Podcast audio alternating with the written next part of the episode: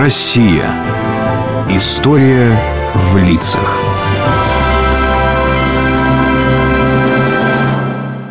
Дед, ну скажи ты им наконец. Кому им? Да маме с папой. Понимаешь, нас со следующего учебного года решили на особые такие группы поделить. Одна с математическим уклоном, другая с гуманитарным. Я считаю, что это неплохо.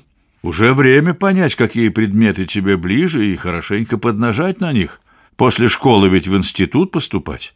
Да, но при чем здесь родители?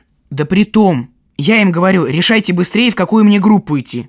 А они? Решай, говорят, сам. Да, умные у тебя родители. Да уж, очень умные. О собственном ребенке не заботятся. Вот выберу что-нибудь не то, а потом вся жизнь кувырком. Ну уж, кувырком. Не настолько страшный выбор перед тобой стоит. Да? Не страшный?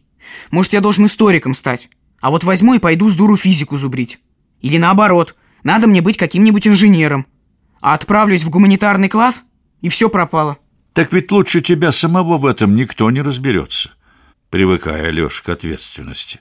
Ты еще юный и, видимо, не представляешь, перед каким выбором может поставить человека судьба. И выбор надо будет делать. Не дай тебе Бог, конечно, пережить такое. Ты о чем, дед? О чем? А вот послушай. Великий наш писатель, лауреат Нобелевской премии в области литературы, донской казак Михаил Шолохов, однажды рассказывал своему сыну о временах, когда Россия раскололась надвое, и каждый русский человек стоял перед роковым выбором – белое или красное.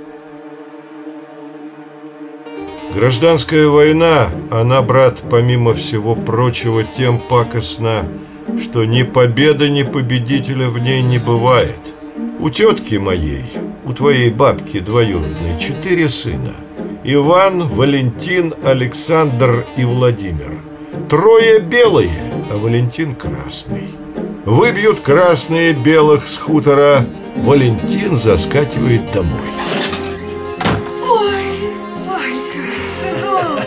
Подай, мать, водицы ковшик. Держи. Ага. О. Господи. А, хорошо. Хорошо. Ничего, мать, не горюй. Сейчас еще всыплем хорошенько врагам революции. И заживем по-новому. Ой, милый, ой. Сел на коня и ходу, а мать в слезы волосы на себе рвет. А через день таким же макаром Иван влетает. Ванюша, сынок. Ну что, Валька под люка заходил, а? Заходил, А, заходил. Дай-ка, мать, водиться мне, а? Держи, держи, сыночек. Ну, ну, попадется он мне. Ничего, погоди, мать, немного. Выбьем подлецов этих с нашего дома. Заживем по-старому. И уходит. Да что же это такое творится-то? А мать уже об печь головой бьется. Так-то, брат. А голову на этой войне сложили оба. И Иван, и Валентин. Даже не верится, что такое могло быть в одной семье. Не верится, а приходится верить. Задача зачинателей этого кровавого ужаса звучала предельно четко. Надо расколоть деревню на два непримиримых лагеря, разжечь там ту же гражданскую войну, которая охватила города, и разожгли. И не просто раскололи деревню, а почти каждый дом, каждую семью разрубила надвое вражда. Шолохов тогда был едва ли на год старше тебя, Алеш. Годы спустя он скажет, поэты рождаются по-разному. Я родился из гражданской войны на Дону. Поэты? Разве Шолохов был поэт? Он же вроде прозу писал. Поэт — это не обязательно тот, кто пишет в рифму. Можно быть поэтом в живописи, в музыке, в прозе. Поэт — это человек с обнаженным сердцем, человек, чувствующий правду жизни тоньше и больнее других. Уже ранний рассказ Шолохова «Родинка» свидетельствует о том, что Шолохов именно такой человек. Помнит Николка, будто в полусне, когда ему было лет 5-6, сажал его отец на коня своего служивского. Ты за гриву, за гриву держи, сынок. Вот так. Мать улыбалась Николке и глазами широко раскрытыми глядела на ножонки, окорачившие острую хребтину коня, и на отца, державшего повод. Сынок, Давно это было. Пропал в германскую войну Николкин отец, как в воду канул. Ни слуху о нем, ни духу. Мать померла. От отца Николка унаследовал любовь к лошадям, неизмеримую отвагу и родинку, такую же, как у отца, величиной с голубиное яйцо на левой ноге выше щиколотки. И что, эта родинка сыграла какую-то роль в рассказе? Сыграла. 18-летний Николка, командир Красного эскадрона, принимает в бою смерть от шашки белого атамана. Решил атаман стащить хромовые сапоги с мертвеца и увидел на ноге ту самую родинку, точь-в-точь, как у него, а затем разглядел и лицо убитого. Николушка, родной, кровинушка моя, да скажи же хоть слово. Но накрепко закусил Николка посинелый кончик языка, будто боялся проговориться о чем-то неизмеримо большом и важном. К груди прижимая, поцеловал атаман стынущие руки сына и, стиснув зубами запотевшую сталь Маузера, выстрелил себе в рот. Господи, а название-то какое нежное. Родинка. нежное. И это было необычно для тогдашней литературы. Писателю куда проще было изобразить белого атамана коварным врагом, а красного командира – идеальным героем. А тут родинка, пятнышко на коже, и нет больше ни врага, ни героя. Только боль за людей, ощущение страшной нелепости войны. А как нежно звучит еще одно название, ты только вслушайся. Тихий Дон. Тихий. А между тем это, пожалуй, самое громкое произведение нашей литературы XX века. В 1928 году вышли первые две книги этого великого романа. В литературных кругах о нем заговорили сразу – Вот ведь как бывает, товарищи. Такой крупный талант, а тратится на вредное дело. В то время как нашему читателю нужны герои твердые, несгибаемые, всем сердцем принявшие революцию, он, понимаете, рисует нам этого Григория Мелехова, усомнившегося казачка. Чему научит читателя такой казачок? Метаться из стороны в сторону. Смотреть с сочувствием на белых генералов.